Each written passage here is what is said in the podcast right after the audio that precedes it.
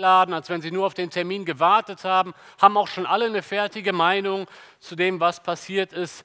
Die Tagesthemen oder das äh, Heute-Journal liefern am Abend der Katastrophe schon eine recht ausführliche Berichterstattung. Ähm, die Aufarbeitung hat dann meistens schon begonnen. Erste Hinweise zu den Umständen werden geliefert, Augenzeugen werden befragt, Auswirkungen werden skizziert.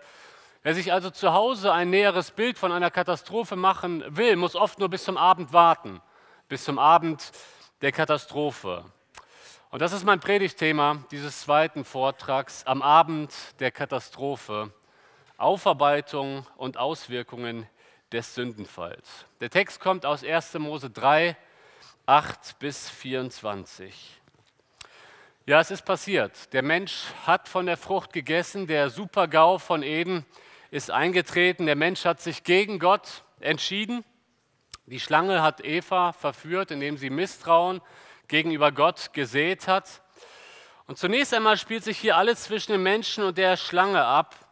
Und am Ende von Kapitel 3 stellt sich ja die Frage, wie reagiert Gott jetzt? Wie wird Gott reagieren? Natürlich, wir wissen es vielleicht, die wir hier heute sitzen, aber das ist doch eine brennende Frage. Wie reagiert ein heiliger Gott auf diese mutwillige Sünde des Menschen. Er beginnt mit der Suche. Und ihr Lieben, das sagt so viel über unseren Gott. Gott sucht den Sünder bereits auf den ersten Seiten der Bibel. Gott ist ein Gott, der dem Sünder nachgeht. Es beginnt mit der Suche Gottes. Da heißt es in den Versen 8 bis 10, als es am Abend kühl wurde, hörten sie Gott, den Herrn, im Garten umhergehen. Da versteckten sie sich zwischen den Bäumen. Gott der Herr rief nach Adam, wo bist du? Dieser antwortete, als ich deine Schritte im Garten hörte, habe ich mich versteckt. Ich hatte Angst, weil ich nackt bin. Schaut mal, kommt, Gott kommt am Abend in den Garten. Und eigentlich war das für den Menschen bis dahin immer die schönste Zeit des Tages. Abends kommt Gott und wir haben unmittelbare Gemeinschaft miteinander, ungetrübt. Sie waren mit Gott auf Augenhöhe. Sie haben Gott so gesehen, wie nach ihnen nie ein Mensch Gott sehen konnte, selbst Mose nicht, der sehr nah dran war. Der Mensch hatte unmittelbare Gemeinschaft mit Gott. Und wir sehen hier, was ist passiert? Die Gemeinschaft ist getrübt, die Beziehung zu Gott ist gestört. Schau mal, das Ungewöhnliche ist nicht, dass Gott in den Garten kommt. Das Ungewöhnliche ist, dass der Mensch sich vor diesem Gott versteckt. Das ist das Ungewöhnliche an diesem Vers. Er tut etwas, zu dem er bisher noch überhaupt keinen Grund gehabt hat, sich vor Gott zu verstecken. Warum denn auch? Aber jetzt fühlt der Mensch sich schuldig, er schämt sich und er zieht sich zurück. Wie reagiert Gott? Ich habe es gerade bereits angedeutet. Das Erste, was Gott macht, ist, er ruft den Menschen. Ayeka, das ist das hebräische Wort. Wo bist du? Warum stellt Gott diese Frage? Weiß Gott nicht, wo der Mensch ist? Natürlich weiß Gott, wo der Mensch ist. Aber Gott stellt diese Frage, damit der Mensch erkennt, damit der Mensch zum Nachdenken kommt, warum bin ich hier im Versteck? Warum bin ich nicht bei Gott? Das ist eine pädagogische Frage an den Menschen. Adam, wo bist du? Natürlich weiß Gott, dass er sich versteckt, aber Adam kommt zur Besinnung. Moment, warum bin ich eigentlich hier? Wie der verlorene Sohn bei den Schweinen. Warum bin ich hier? Was hat die Sünde mit mir gemacht? Er versteckt sich. Er weiß, dass er schuldig ist. Zwei Jugendliche der Gemeinde in Köln-Ostheim waren vor einigen Jahren mit einer gelben Cross in Köln-Kalk unterwegs. Ich, werde jetzt nicht sagen, wer diese beiden Jugendliche waren oder einer davon, sonst werdet ihr mich nicht mehr einladen. Es war bereits dunkel. Dummerweise hatte nur einer der Fahrer einen Helm, der andere nicht. Er saß hinten drauf auf diesem Crossmotorrad ohne Helm. Dummerweise äh, fehlte dieser Crossmaschine, wenn ich mich richtig erinnere, auch das Nummernschild. Äh, dummerweise fuhren die beiden nicht auf der Straße, wie es sich gehört, sondern auf dem Fußgängerweg. Äh, dummerweise fuhren sie nicht nur auf dem Fußgängerweg, sondern gerade über die rote Fußgängerampel. Und dummerweise kam dann gerade die Polizei. Erwischt. Was war die Reaktion von diesen beiden Jugendlichen? Sie fackelten nicht lange, sie drehten ab und flüchteten vor der Polizei. Sie versteckten sich erfolgreich. Die Frage ist, warum taten diese beiden jungen Männer das? Die Polizei ist doch Freund und Helfer. Warum taten die beiden jungen Männer das? Weil sie sich schuldig fühlten, weil sie in dem Moment gegen sämtliche Gesetze der deutschen Straßenverkehrsordnung verstoßen haben und sie wollten die Strafe nicht. Und genau das sehen wir hier bei Adam und Eva. Der Mensch neigt immer dazu, seine Schuld zu verbergen. Und ich denke, das kennen wir alle von uns. Wenn wir gesündigt haben, wir wollen nicht, dass es jemand erfährt. Eine Sache ist aber die, Gott sieht es immer. Da kamen vor einiger Zeit zwei Jugendliche zum Pastor, sagen, ja, wir müssen eine Sünde bekennen. Wir sind noch nicht verheiratet, wir sind in einer Liebesbeziehung, wir waren nachts im Auto und sind zu weit gegangen. Der Pastor sagt, ja, ich weiß, euch hat jemand gesehen. Was, uns hat jemand gesehen? Ja, Gott hat euch gesehen. Ah, okay. Schaut mal, wir lachen jetzt, ja? Aber das zeigt doch unsere verkehrte Denkweise. Wenn ein heiliger Gott uns sieht, und er sieht uns immer, das sollte uns doch zurückschrecken vor der Sünde. Er sieht uns immer und das ist das Schlimmste an der Sünde. Wir neigen dazu, uns zurückzuziehen. Und vielleicht gibt es einige heute Abend hier im Raum oder auch vorm Livestream, die diesen Vortrag von zu Hause aus gucken, die gerade dabei sind, sich zurückzuziehen. Vielleicht hast du gerade ein schlechtes Gewissen, weil es Sünden gibt in deinem Leben, die du pflegst. Weißt du, Gott möchte die Beziehung zu dir. Gott möchte, dass du rauskommst aus deinem Versteck, dass du ans Licht kommst, weil dann kann er dir alle deine Sünden vergeben. Aber du musst auf Gott zugehen. Aber das Wunderbare, was wir hier in diesem Text sehen, ist, bevor der Mensch auch nur einen Schritt auf Gott zugeht, geht Gott schon ganz viele Schritte in seine Richtung. Und das möchte ich dir mitgeben. Wenn du dich von Gott entfernt hast, weißt du, wie viele Schritte Gott schon auf dich zugegangen ist? Er wartet auf deinen Schritt. Und das ist nur ein Schritt. Wir sind immer nur einen Schritt von Gott entfernt. Das ist die gute Nachricht. Aber diesen Schritt musst du gehen. Es ist ein Schritt der Umkehr. Es ist ein Schritt von der Finsternis ins Licht. Das ist genau das, was wir mit der Bekehrung meinen. Eine Abkehr von der Sünde und eine vertrauensvolle Hinwendung zu Jesus. Diesen Schritt musst du gehen. Den kann kein anderer für dich gehen. Aber wir sehen hier, dass Gott der gute Hirte ist. Er geht dem verlorenen Schaf nach. Und das Erste, was nach dem Sündenfall auf Gottes Agenda steht, ist die Suche des Sünders. Gott stellt dir heute Abend die Frage, wo bist du? Gott weiß, wo du bist, aber er möchte, dass du dir die Frage stellst, warum bin ich da, wo ich bin? Warum bin ich so weit weg von Gott? Wie ist es dazu gekommen, dass ich da bin? Ich war mal viel näher an Gott dran und jetzt habe ich mich von ihm entfernt. Wenn Gott auf den Menschen zugeht, das dürfen wir nicht falsch verstehen, bedeutet das nicht, dass Gott beide Augen zudrückt und sagt, die Sünde ist nicht schlimm dann hätten wir Gott mächtig missverstanden. Gott geht auf den Sünder zu, aber jetzt wird geklärt, was vorgefallen ist. Und das ist mein zweiter Punkt, die Befragung. Da heißt es, wer hat dir gesagt, dass du nackt bist? fragte Gott der Herr. Schaut mal, das fragt Gott, weil die Antwort des Menschen, die wirft weitere Fragen auf. Bisher war die Nacktheit ja kein Problem. Vor dem Sündenfall heißt es, sie waren nackt und schämten sich nicht. Gott stellt Adam die Frage, wo bist du? Aber Adam antwortet gar nicht auf die Frage, wo bist du? Gott, Adam äh, antwortet die Frage, beantwortet eine ganz andere Frage. Er sagt, ich habe mich versteckt, weil ich nackt bin. Also da sehen wir bereits an der Antwort des Menschen, er hat ein Schuldbewusstsein. Er weiß, dass er gerade falsch liegt. Und Gott fragt weiter, wer hat dir gesagt, dass du nackt bist? Weil bisher war die Nacktheit kein Problem. Warum bist du dir dessen bewusst, dass das ein Problem ist? Und Adam sagt hier nicht, ich habe mich versteckt, weil ich vom Baum gegessen habe. Das wäre die richtige Antwort gewesen. Aber der Mensch möchte nicht mit der Wahrheit herausrücken. Es kostet uns auch manchmal so viel Überwindung, einfach die Wahrheit zu sagen, wie es wirklich ist. Das sehen wir bereits auf den ersten Seiten der Bibel. Adam sagt nicht, was vorgefallen ist. Er findet Ausreden. Und Gott fragt, wer hat dir gesagt, dass du nackt bist. Und Gott fragt weiter, hast du etwa von den verbotenen Früchten gegessen? Gott stellt Fragen, Gott stellt unangenehme Fragen.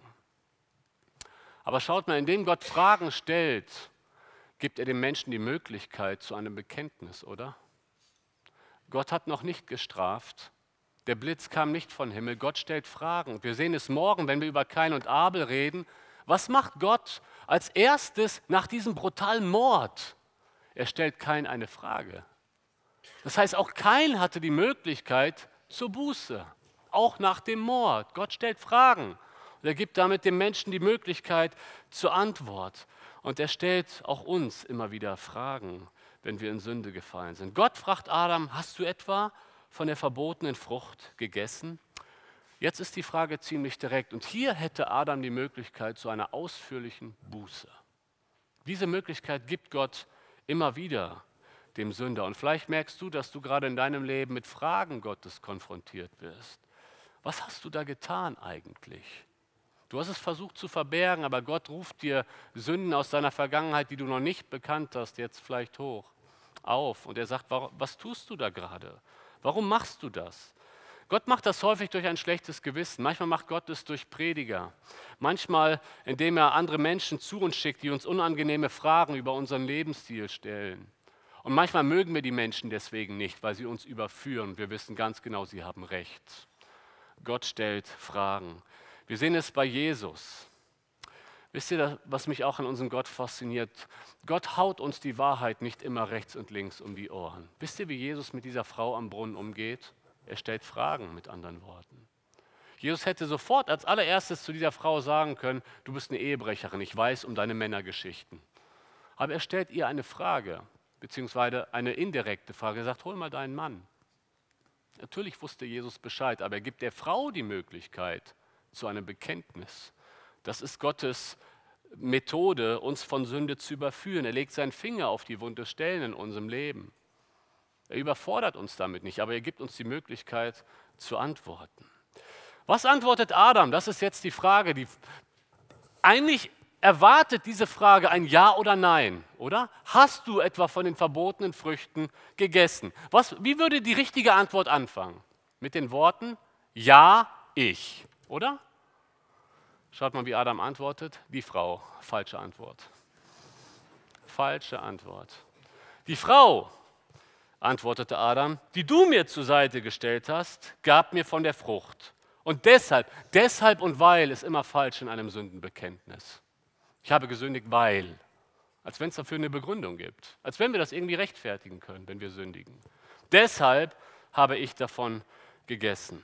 Es war die Frau. Wisst ihr, was hier auch auffällt? Er nennt sie noch nicht mal mehr seine Frau. Warum fällt das auf? Weil wir haben gestern Abend gesehen, als, als Gott Adam in die Narkose geworfen hat. Und er wacht auf und er sieht die wunderbare Frau, die Gott für ihn gemacht hat. Es ist ein Jubelschrei. Ist, das ist endlich Gebein von meinem Gebein. Er freut sich über die Frau. Und jetzt ist es nur noch die Frau. Wisst ihr, was uns das über Sünde lehrt? Sünde gegen Gott schafft auch immer Distanz zwischen Menschen.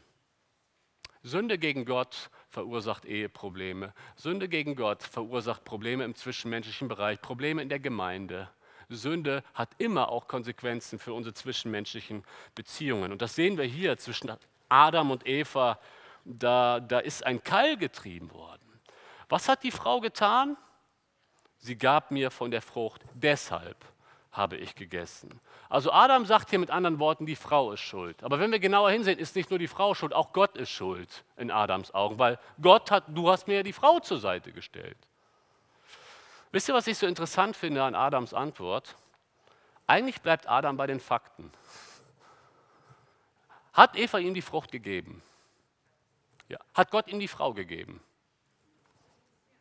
Ist doch alles richtig, oder?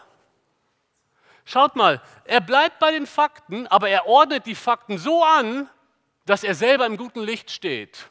Und er interpretiert die Fakten entsprechend. Ihr Lieben, das erleben wir in der Seelsorge. Du hast den Täter vor dir und er sagt nur die Wahrheit, aber er ordnet das so an und interpretiert, dass er als Opfer erscheint. Wir Menschen, ich will nicht den Finger auf einzelne Leute zeigen, versteht mich nicht falsch, so ticken wir alle. Das ist das Problem. Das ist unser Problem. Wir versuchen immer, Sünde in unserem Leben irgendwie zu rechtfertigen. Ich habe euch hier mal den hebräischen Text mitgebracht. Das ist das Original. Adams Sündenbekenntnis ist im Hebräischen nur ein einziges Wort. Die Frau hat mir gegeben, und ich aß. Dieses und ich aß ist nur ein Wort im Hebräischen. Alles andere vorher waren die anderen. Die Frau, Gott, ganz viele Worte für die. Und er selbst erwähnt seine Sünde nur so ganz am Ende. Und ich aß. Leider, leider steckt mehr von Adam in uns drin, als wir manchmal wahrhaben wollen. Vers 13, da fragte Gott, der Herr, die Frau, Gott wendet sich jetzt an die Frau, was hast du getan? Auch die Frau muss sich vor Gott verantworten. Und die Frau sagt, die Schlange verleitete mich dazu, antwortete sie, deshalb aß ich von der Frucht. Also auch bei Eva, die Schlange ist schuld, dann habe ich gegessen. Ich meine, Eva ist ein bisschen besser als Adam, sie gibt Gott zumindest nicht die Schuld. Ja, sie ist vielleicht näher dran an einem echten Sündenbekenntnis, aber Knapp verfehlt es auch vorbei. Und das sehen wir bei Eva. Sie sagt auch nicht, der Mann hat mich gehindert, hat mich eben nicht gehindert, deswegen ist er schuld. Sie ist näher dran als Adam, aber sie ist auch weit davon entfernt. Beide minimieren den eigenen Anteil an der Schuld. Ich habe uns unseren Freund heute mitgebracht. Ich sage vorab, es geht mir hier überhaupt nicht um ein politisches Statement. Es geht mir nicht darum, mit dem Finger auf andere Menschen zu zeigen. Ich verwende das nur als eine Illustration. Kurz vor der Präsidentschaftswahl äh, geriet Donald Trump nochmal so richtig in die Bredouille, weil Videos aufgetaucht sind aus seiner Vergangenheit. Vielleicht erinnern wir uns an diesen Wahlkampf. Und er hat sich daraufhin entschuldigt, aber ich habe seine Entschuldigung einmal untersucht und euch einige Auszüge hier mitgebracht. Schaut mal. Er sagt, jeder, der mich kennt, also es, geht, es ging bei Donald Trump darum, dass er sich sehr abwertend und auch pervers über Frauen geäußert hat. Das war der Kontext. Und jetzt sagt er, jeder, der mich kennt, weiß, dass diese Worte nicht wiedergeben, wer ich bin. Ich habe es gesagt, es war falsch, ich entschuldige mich. Hört sich an wie eine Entschuldigung, oder? Aber dann kommt, ich habe Zeit mit trauernden Müttern verbracht, die ihre Kinder verloren haben. Übrigens, Hillary Clinton, die war ja ihr, sein Wahlkampfgegner, und ihresgleichen haben das Land ruiniert. Ich habe törichte Dinge gesagt, aber es gibt einen großen Unterschied zwischen dem, was andere Leute sagen und dem, was sie tun. Bill Clinton hat tatsächlich Frauen missbraucht und Hillary hat seine Opfer gemobbt, angegriffen, beschämt und eingeschüchtert. Das ist original von ihm. Die Analyse ist, er sagt, ja, ich habe was Falsches gemacht, aber eigentlich bin ich ein guter Mensch, weil ich kümmere mich um, um, um arme Mütter. Ich habe viel Gutes getan, als wenn gute Werke die Sünde irgendwie neutralisieren. Gute Werke, eigentlich bin ich gut und die anderen sind viel schlimmer. Ich möchte es nochmal betonen, ich erwähne das nur als Beispiel, als Illustration, weil wir alle häufig genau so reden.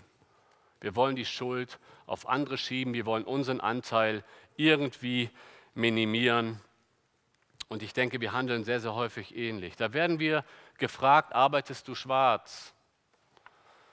Da antworten wir vielleicht, weißt du was, der Staat geht so, wenn wir nur an den Flughafen in Berlin denken, der Staat geht so unverantwortlich mit den Steuergeldern um, da zahle ich doch keine Steuern, um das, was der Staat tut, auch noch zu befürworten. Wir rechtfertigen unsere Sünde. Hast du dich auf der Klassenfahrt betrunken? Ja, alle anderen haben sich betrunken und die haben mir gesagt, ich gehöre nicht dazu, wenn ich nicht mitmache. Ja, da habe ich auch ein bisschen getrunken. Wir schieben die Schuld auf andere. Hast du gelästert? Ja, weißt du was, die Person ist so kompliziert und außerdem habe ich das nur als Gebetsanliegen weitergegeben. Kennen wir das? Kennen wir das? Hast du dich in den anderen Mann verliebt? Hast du dich mit ihm getroffen? Weißt du was, mein Mann ist so kompliziert. Wenn du meinen Mann kennen würdest, er macht mir seit Wochen keine Komplimente mehr. Ja, und ich habe mich einmal mit meinem Arbeitskollegen getroffen, aber das machen ja auch alle. All diese Beispiele haben eins gemeinsam. Die eigene Schuld wird minimiert und auf die Umstände geschoben. Die Umstände sind schuld, die anderen sind schuld. Ihr Lieben, unser Vorbild in der Bibel ist der König David. David ist ein echtes Vorbild. Ich stelle mir immer mal wieder die Frage, warum war David ein Mann nach dem Herzen Gottes? Vielleicht stellt ihr euch die Frage auch. Saul war nicht ein Mann nach dem Herzen Gottes, aber wenn wir Sauls Sünde und Davids Sünde vergleichen, würden wir sagen, aus menschlicher Perspektive, David hat schlimmere Sünden begangen. Er hat Ehebruch begangen und den Mann der Frau umbringen lassen. Trotzdem wird er als Mann nach dem Herzen Gottes in der Bibel benannt. Warum? Der Unterschied zwischen David und Saul ist die aufrichtige Buße von David. David wird überführt vom Propheten Nathan und der Prophet Nathan erzählt David ein Gleichnis von einem Mann, der ungerecht gehandelt hat. Und David sagt, dieser Mann muss sterben. Und Nathan sagt, David, du bist der Mann. Und wie reagiert David? David stellt sich hin vor Gott. Aus Psalm 51 ist herauszunehmen, er weint wahrscheinlich bitterlich und er sagt einfach nur, ja, ich bin der Mann. Er sagt nicht, warum hat die Frau auch nackt gebadet. Eigentlich ist die ja mitschuld. Er schiebt seine Schuld nicht auf die Umstände. Er sagt, ich bin der Mann. Ich habe gesündigt. Und er gebraucht im Psalm 51 die schlimmsten Begriffe für Sünde. Er sagt, das ist meine Schuld. Ich habe gesündigt. Ich brauche Gnade. Ich brauche Vergebung. Und ihr Lieben, genau das macht echte Buße aus. Nicht, dass wir irgendwie unsere Sünde minimieren, dass wir unsere Sünde rechtfertigen, dass wir unsere Sünde schönreden, sondern dass wir sagen, ja, ich bin der Mann. Oder ja, ich bin die Frau. Ich bin schuld an allem. Ich habe gesündigt, aber du, Gott, bist heilig. Und was ich brauche, ist deine Vergebung. Das ist aufrichtige Buße. Und das sehen wir so sehr an David. Und er hat noch so schlimm gesündigt. Und Gott nennt ihn, du bist ein Mann nach meinem Herzen, weil du dich gedemütigt hast vor Sünde. Und ihr Lieben, genau das ist das, was wir brauchen. Dass wir auf die Knie gehen vor Gott und sagen, ich habe gesündigt.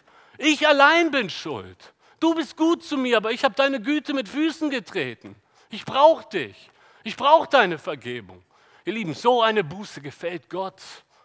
Und vielleicht ist so eine Buße dran in deinem Leben heute, dass du zu ihm kommst und sagst, ich will meine Sünde nicht mehr schön reden. Ich will nicht sagen, ich sündige, aber alle anderen sind ja genauso schlimm, mindestens. Gott kann ja noch froh auf mich sein, dass ich so viele Dienste noch vielleicht in der Gemeinde tue, sondern dass du einfach zu Gott kommst mit leeren Händen und sagst, ich brauche Gnade, weil ich bin ein Sünder. Ein zerbrochenes Herz liebt Gott. Die Frage ist, wann warst du das letzte Mal zerbrochen über Sünde? in deinem Leben. Sünde hat Konsequenzen, ihr Lieben. Und dazu kommen wir jetzt in Punkt 3, die Konsequenzen. Zunächst einmal hat Sünde Konsequenzen für die Schlange. Gott beginnt bei der Schlange, weil es mit der Schlange anfing, dann geht es weiter mit Eva und dann mit Adam. In der Reihenfolge, wie der Sündenfall ablief, schildert Gott jetzt hier auch die Konsequenzen. Da sprach Gott der Herr zu der Schlange, weil du das getan hast, sollst du unter allen zahmen und wilden Tieren verflucht sein. Dein Leben lang sollst du auf den Bauch kriechen und Staub fressen. Wahrscheinlich hatte die Schlange vorher Füße, also wir wissen es ja nicht genau. Auf jeden Fall ab dem Sündenfall können wir uns auch schlecht vorstellen, weil wir ja nicht dabei waren. Aber seit dem Sündenfall wird die Schlange kriechen, sagt Gott. Sie wird ihr Leben lang Staub fressen. Das wissen wir von heute, Schlangen fressen eigentlich keinen Staub. Wie ist das gemeint? Vielleicht ist das hier bildlich gemeint, weil die Bibel verwendet genau die gleichen Worte mit dem Staublecken häufig für ein Bild der Demütigung. Gott hat dieses Tier, Gott hat den Feind gedemütigt. Und vielleicht ist das mit dem Staubfressen nicht wörtlich gemeint, ich weiß es nicht genau. Vielleicht ist das hier ein Bild für die Demütigung. Aber dann kommt ein wunderbarer Vers in Vers 15. So mitten in den Konsequenzen der Sünde sagt Gott, von nun an setze ich Feindschaft zwischen dir und der Frau und deinem Nachkommen und ihrem Nachkommen. Aber dann heißt es, er wird den Kopf, er wird dir den Kopf zertreten und du wirst ihm in die Ferse beißen. Dieser bekannte Vers wird auch als das Protoevangelium genannt, also als das, das Evangelium, was hier bereits schon mal so langsam aufleuchtet, weil es heißt, ein Nachkomme der Frau, das heißt ein Mensch, wird irgendwann kommen und er wird der Schlange den Kopf zertreten. Ja, die Schlange wird ihm in die Ferse beißen, das heißt, er wird eine Verletzung mit sich tragen, aber er wird die Schlange besiegen. Und der Mensch hat darauf gewartet. Wir müssen uns einfach mal in jede Frau hineinversetzen. Eva dachte bei ihrer ersten Geburt, das ist jetzt der Retter. Aber Kain hat völlig versagt. Er war nicht der Retter. Und so ging diese Hoffnung weiter. Mit jeder Geburt eines Sohnes ist es vielleicht dieser Retter, der endlich mal der Schlange den Kopf zertritt, der endlich mal den Sieg über die Sünde erringt. Und immer wieder Enttäuschung, Enttäuschung, Enttäuschung, bis in der Nacht von Bethlehem Christus geboren wird. Der Retter. Und ja, die Schlange hat ihm in die Ferse gestochen. Er starb am Kreuz, aber in diesem Tod hat er den größten Sieg errungen. Über Satan, über die Mächte der Finsternis. In Kolosser 2 heißt es, er hat die Mächte der Finsternis öffentlich zur Schau gestellt.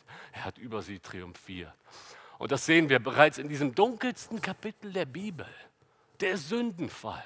Sehen wir diese Verheißung auf Christus hin. Und ich möchte es jetzt schon mal sagen, Christus ist die Lösung für die Sünde in deinem Leben.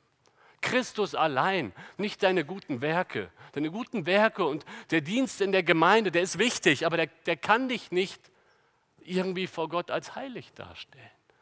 Die einzige Lösung, wenn wir mit Sünde zu kämpfen haben, ist Christus. Es geht weiter mit den Konsequenzen für die Frau. Die Frau wird auch Konsequenzen zu spüren bekommen. Da heißt es in Vers 16, dann sprach er zu der Frau, mit großer Mühe und unter Schmerzen wirst du Kinder zur Welt bringen.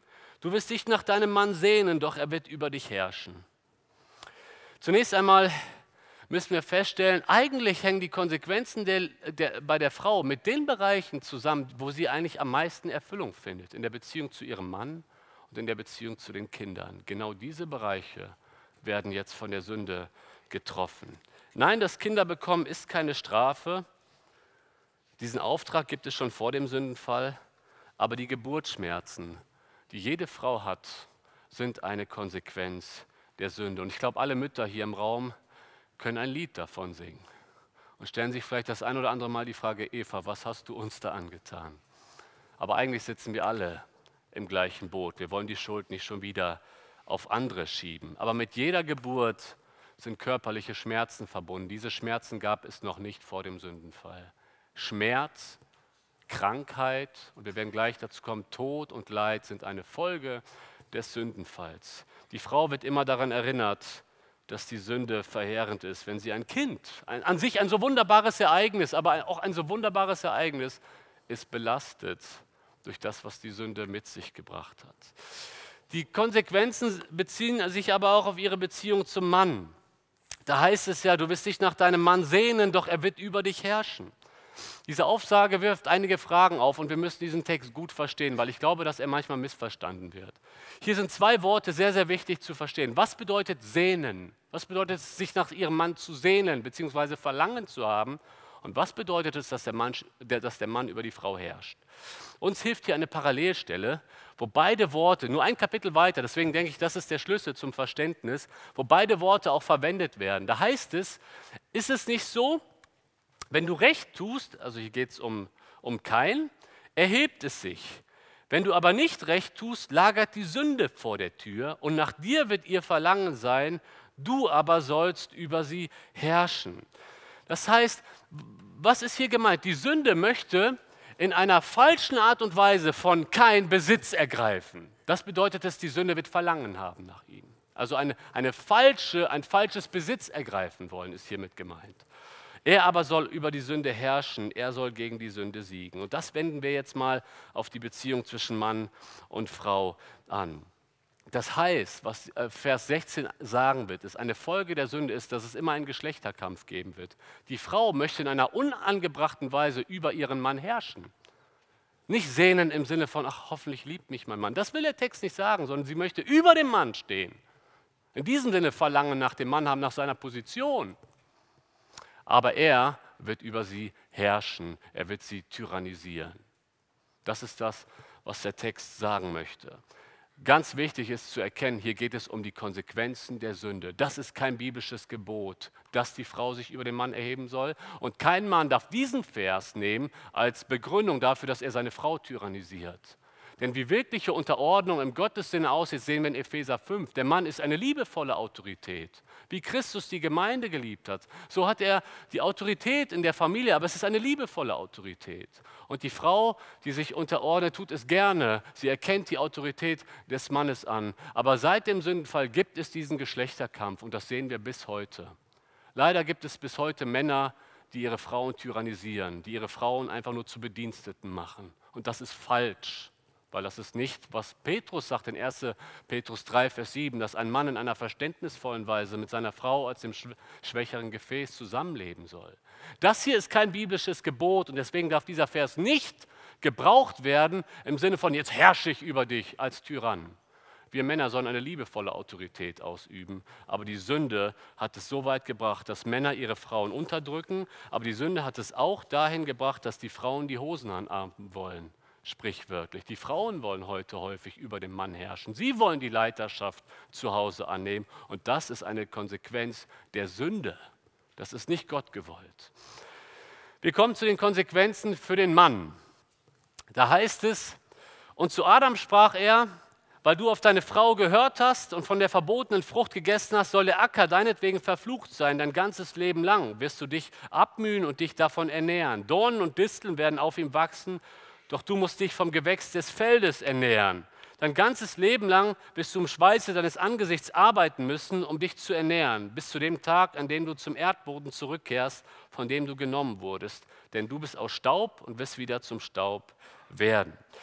Man könnte meinen, die Strafe für den Mann ist diese, Aus, ist diese Aussage, du musst dich vom Gesetz des äh, Gewächs des Feldes ernähren also kein Fleisch, sondern eben das Gewächs des äh, Feldes.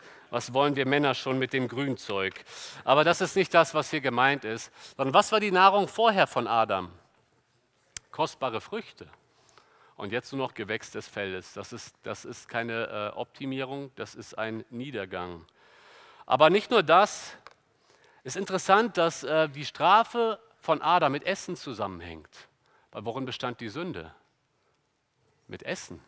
Die Strafe entspricht dem Vergehen. Das sehen wir häufig in der Bibel. Die Strafe entspricht dem Vergehen. Deswegen, Adam wird täglich daran erinnert, und das ist ja häufig die Erfüllung, die der Mann hat in seiner Arbeit. Und hier treffen die Konsequenzen den Mann. Bei der Frau war es so, sie findet Erfüllung im Muttersein und im Ehefrausein und genau da treffen die Konsequenzen. Wo findet der Mann häufig seine Erfüllung? Auch in der Arbeit. Und Arbeit ist ja an sich etwas Gutes, haben wir gestern festgehalten, etwas Gottgewolltes. Aber genau hier, da wo ein Mann eigentlich auch Erfüllung findet, treffen ihn die Konsequenzen der Sünde. Jetzt kann man natürlich sagen, ja, der Mann, er hat doch die schwächere Konsequenz. Eine Frau erlebt Geburtsschmerzen und der Mann hat erschwerte Arbeit. Na klar, wenn wir das heute so betrachten, bei den Bürojobs, da kann höchstens ein Aktenordner auf den Kopf fallen, da hat er vielleicht einen Schmerz. Aber sonst ist der Mann nicht sehr vom Schmerz betroffen. Aber wir müssen uns ja in die damalige Zeit hineinversetzen. Was bedeutet es für Adam? Er hatte noch keine Werkzeuge. Mit Händen, Dornen und Disteln, das war mit Schmerzen verbunden. Und bei Eva, das muss man ja fairerweise jetzt sagen, um das so ein bisschen mehr in ein Verhältnis zu rücken, Eva hat maximal alle neun Monate Schmerzen, Adam jeden Tag. Zwar nicht ganz so intensiv wie die Frau, das wollen wir euch eingestehen, ja? Nicht so intensiv, aber er hat sie jeden Tag und er hat sie andauernd und bis an sein Lebensende. Deswegen kann man das vielleicht doch äh, als gleichermaßen darstellen in der Summe. Das äh, hier als, als Nebenbemerkung. Aber die Sünde hat noch eine Konsequenz. Und zwar heißt es ganz am Ende in Vers 19, so fast in einem Nebensatz, dein ganzes Leben lang wirst du im Schweiße deines Angesichts arbeiten müssen, um dich zu ernähren. Jetzt kommt's bis zu dem Tag, an dem du zum Erdboden zurückkehrst, von dem du genommen wurdest. Denn du bist aus Staub und wirst wieder zu Staub werden. Der Tod ist eingetreten, die Sterblichkeit aufgrund der Sünde. Schaut mal, die Welt, wie Gott sie geschaffen hat, war sehr gut. Und er hat den Menschen eigentlich ursprünglich unsterblich geschaffen. Die Sterblichkeit, die Vergänglichkeit, das sagt uns auch Psalm 90, kam durch die Sünde. Durch die Sünde, wenn wir das Ganze jetzt nochmal zusammenfassen, was kam alles durch die Sünde? Durch die Sünde kamen Beziehungsprobleme, Konflikte, Enttäuschung, Mühe, Streit, Sorgen, Schmerzen und Tod. Das alles kann man in einem Wort zusammenfassen. Leid. Leid. Die Sünde hat Leid mit sich gebracht. Immer wieder verzweifeln ja Menschen an der Frage, warum lässt Gott das Leid zu? Eine Frage, die sich viele Menschen stellen, auch Christen. Eine junge Mutter, die am Krebs zugrunde geht. Wie kann man das mit einem liebenden Gott irgendwie vereinbaren? Oder nehmen wir mal die Gräueltaten des Zweiten Weltkriegs. Da sagen einige Menschen, wer kann nach Auschwitz noch an einen liebenden Gott glauben? Warum lässt ein guter, ein liebender Gott, ein allmächtiger Gott solche Dinge zu? Warum sollte man eigentlich noch an Gott glauben, wenn man gegenteilige Beweise hat? Das ist natürlich ein großes Thema, das ich jetzt noch mal hier zum Schluss aufwerfe. Ich möchte einige Gedanken dazu mitgeben. Zunächst einmal müssen wir festhalten, das Böse, das lehrt uns dieser dieser Text sehr, sehr deutlich. Das Böse, die Sünde, ist die Hauptursache für alles Leid. Versteht mich nicht falsch, damit möchte ich nicht sagen, wenn jemand erkrankt, das war eine ganz bewusste Sünde in seinem Leben. Ich spreche hier allgemein. Durch die Sünde kam erst das ganze Leid in diese Welt. Wir leben in einer gefallenen Welt und jetzt kennt der Mensch Schmerz, er kennt den Tod, er kennt Leiden. Ihr Lieben, wir müssen festhalten, so wollte Gott diese Welt ursprünglich nicht. Es ist der Mensch, der sich dafür entschieden hat. Der Kölner Dom ist ja ein faszinierendes Bauwerk. Ich denke, ihr kennt ihn alle, er ist ja nicht allzu weit weg. Wir Kölner, wir lieben unseren Dom und wir bewundern diejenigen, die daran gearbeitet haben. Während des Zweiten Weltkriegs war der Dom jedoch Ziel einzelner Luftangriffe. Natürlich wie jede Stadt in Westeuropa. Der Dom wurde auch getroffen und er wurde schwer beschädigt. Wenn wir genauer hinschauen, können wir feststellen, einiges von dem Glanz ist noch zu sehen. Man hat die schönen Türme noch gesehen, die Orgel war aber kaputt, das Dach war zerstört, überall lagen Trümmer, aber wenn man genau hinsah, konnte man noch etwas von der ursprünglichen Herrlichkeit dieses Gebäudes sehen. Damals fing niemand an, an der Güte des Architekten zu zweifeln, als man den Dom sah. Niemand hat, wenn man diesen kaputten Dom sah, an der Existenz eines Architekten gezweifelt. Denn der Architekt hat den Dom ursprünglich gut geplant. Es waren die Menschen, die ihn zerstört haben. Und genau das ist doch das, der, zumindest eine Teillösung, wenn wir nach dem Leid in dieser Welt fragen. Gott wollte dieses Leid nicht. Der Mensch hat sich dafür entschieden. Und deswegen kam Leid, deswegen kam Schmerz, deswegen kam Trauer und Not in diese Welt. Aber Gott wollte das eigentlich nicht. Es kam alles mit der Sünde. Und jetzt müssen wir aber auch festhalten, wir leben in einer gefallenen Welt. Wir leben außerhalb von Eden. Wir leben in einer Welt, in der Leiden dazugehören. Und wenn man mit Menschen zu tun hat, die ganz handfest eben noch Leid erlebt haben, da wird einem das bewusst, wie verheerend Leid in dieser Welt ist. Ihr Lieben, Manchmal denken wir hier im Westen, wir hätten das Recht, nicht zu leiden. Wir sind verwöhnt, wir sind reich, wir erleiden keine Christenverfolgung. Die Gefahr ist, dass wir denken, wir haben ein Recht, dass es uns gut geht. Das haben wir nicht. Das haben wir definitiv nicht. Aber wir warten auf einen Tag, an dem Gott alles neu machen wird.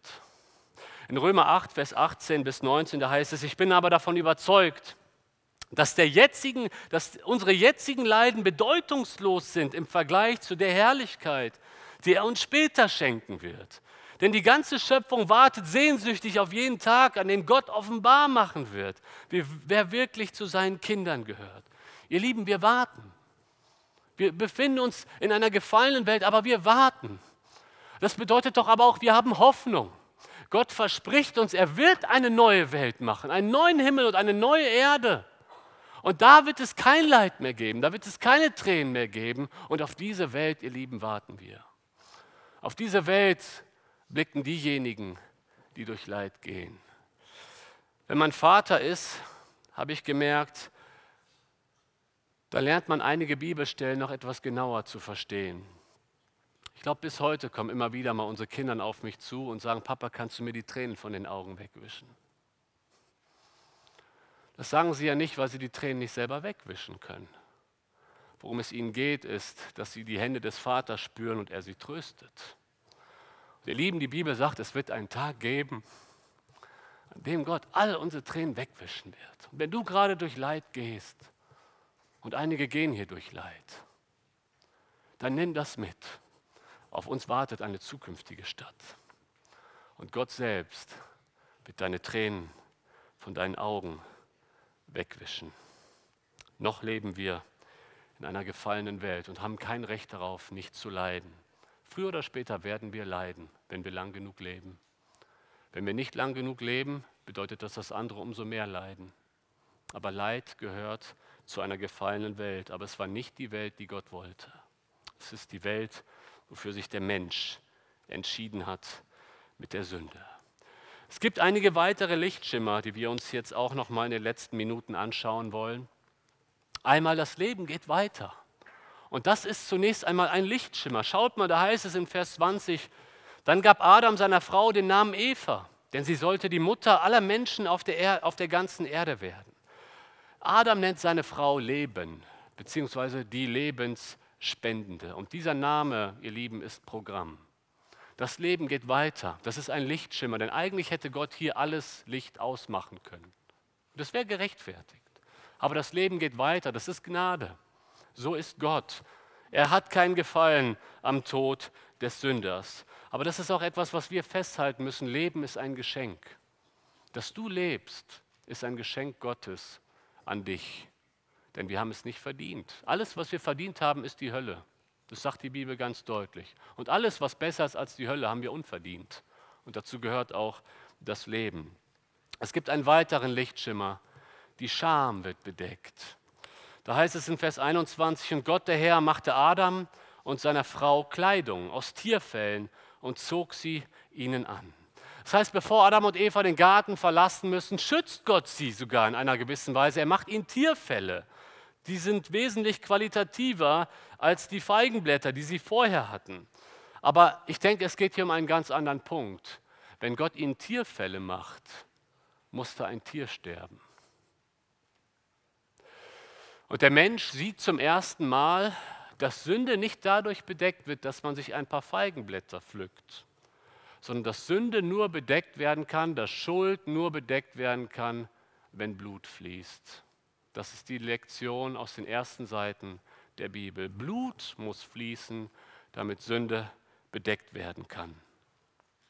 Das ist der Grund, warum Gott später die Tieropfer einführte, damit der Mensch wieder in eine Beziehung treten kann. Da wurde ein, ein Tier, das an sich unschuldig war, geschlachtet. Das dürfen wir uns nicht romantisch vorstellen. Das Passafest, da war das Lamm einige Tage vorher in der Familie. Das heißt, die Kinder haben eine Beziehung zu diesem Lamm aufgebaut und am Ende wurde das Lamm geschlachtet und alle sehen, ein unschuldiges Lamm stirbt, damit wir das Leben haben.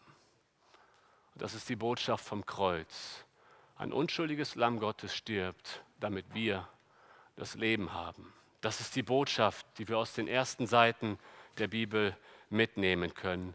Aber ganz am Ende, und das sind die letzten Verse, auf die ich heute eingehen möchte, steht dennoch die Trennung von Mensch und Gott. Dann sprach Gott der Herr, der Mensch ist geworden wie einer von uns. Er kennt sowohl das Gute als auch das Böse. Nicht, dass er etwa noch von den Früchten vom Baum des Lebens pflückt und isst. Dann würde er ja für immer leben.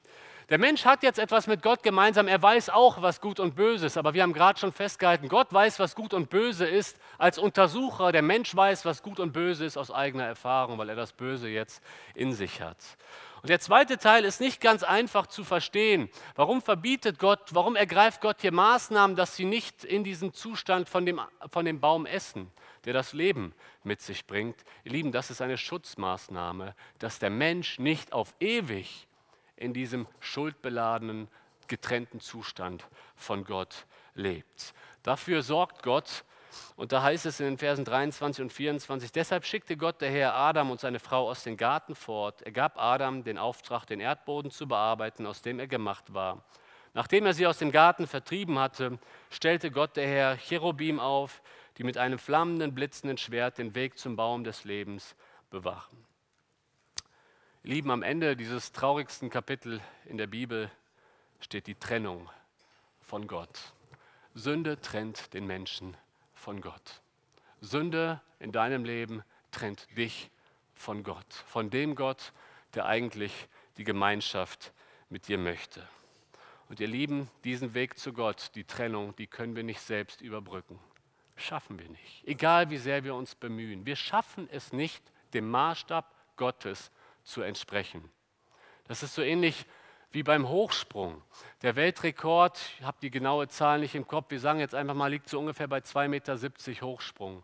Aber wenn die Latte, der Maßstab Gottes, ich spreche jetzt im Bild, bei 10 Metern hängt, dann nützt es nichts, wenn du dich noch so sehr anstrengst und vielleicht sogar den Weltrekord knackst und drei Meter überspringst. Wir reichen nicht dran an die Herrlichkeit Gottes. Wir schaffen es nicht. Diese Kluft, die Trennung zwischen Gott und Menschen, die kannst du auch nicht durch gute Werke überbrücken. Wisst ihr, das Konzept von guten Werken steckt so tief im Menschen drin. Ja, aber ich gehe doch ab und zu in die Kirche. Ich war doch heute Abend jetzt mal hier in der Gemeinde. Ich gehe sonst nicht in die Kirche, aber heute Abend bin ich ja hier. Vielleicht bringt das mich jetzt schon näher zu Gott. Nein, das allein bringt dich noch nicht näher zu Gott. Ich habe vor einiger Zeit mit meinem Friseur gesprochen. Er sagt, André, weißt du was, ich bin 18 Jahre verheiratet, 17 Jahre lang war ich meiner Frau treu. Und er stellt das als so positiv dar. Und ich rechne nach und sage, es geht nicht ganz auf. Aber er denkt, die 17 Jahre Treue, die guten Werke, die neutralisieren dieses eine Jahr Untreue. Schaut mal, wenn ich über Rot fahre und von der Polizei erwischt werde und sage, ich war sonst immer über Grün, das sind meine guten Werke, die Polizei wird sagen, das ist selbstverständlich, aber das neutralisiert nicht dieses eine Mal, in dem sie über Rot gefahren sind. Weißt du, deine guten Werke bringen dich keinen Schritt näher zu Gott wenn du dadurch gerechtfertigt werden willst. Die Trennung ist da. Der Mensch hat keine Möglichkeit, von sich aus diese Trennung zu überwinden. Aber Gott, er geht den ersten Schritt auf den Sünder zu. Er sendet seinen Sohn Jesus Christus in diese Welt. Der Nachkomme der Frau wird geboren. Er äh, zertritt die Schlange, er, siegt den, er, er ringt den Sieg über die Sünde und er stirbt für deine Sünden. Wie dieses Tier, das im Garten Eden gestorben ist für die Sünde von Adam und Eva, so stirbt das vollkommene Lamm Gottes am Kreuz für deine Sünden. Und meine Frage an dich heute ist, willst du diesen Schritt zu Gott gehen? Willst du Vergebung für deine Sünden in Anspruch nehmen? Dann lade ich dich sehr gerne ein, einfach nach dem Gottesdienst, nach dieser Veranstaltung hier zurückzubleiben. Wir können gerne gemeinsam beten und mein Wunsch ist es für dich, dass du die befreiende Sündenvergebung empfängst. Aber dafür musst du deine Sünde eingestehen. Du darfst sie nicht mehr auf die anderen Menschen schieben, auf die Umstände in deinem Leben, auf deinen komplizierten Ehepartner und was auch immer. Du musst sagen wie David, ich bin der Mann, ich brauche Gnade. Und dazu lade ich dich ein, gleich im Anschluss diesen Schritt zu tun. Vielleicht bist du auch schon länger Christ und Gott hat dir heute einige unangenehme Fragen gestellt. Gott hat dich auf einige Sünden in deinem Leben hingewiesen, die du liebst, die du pflegst.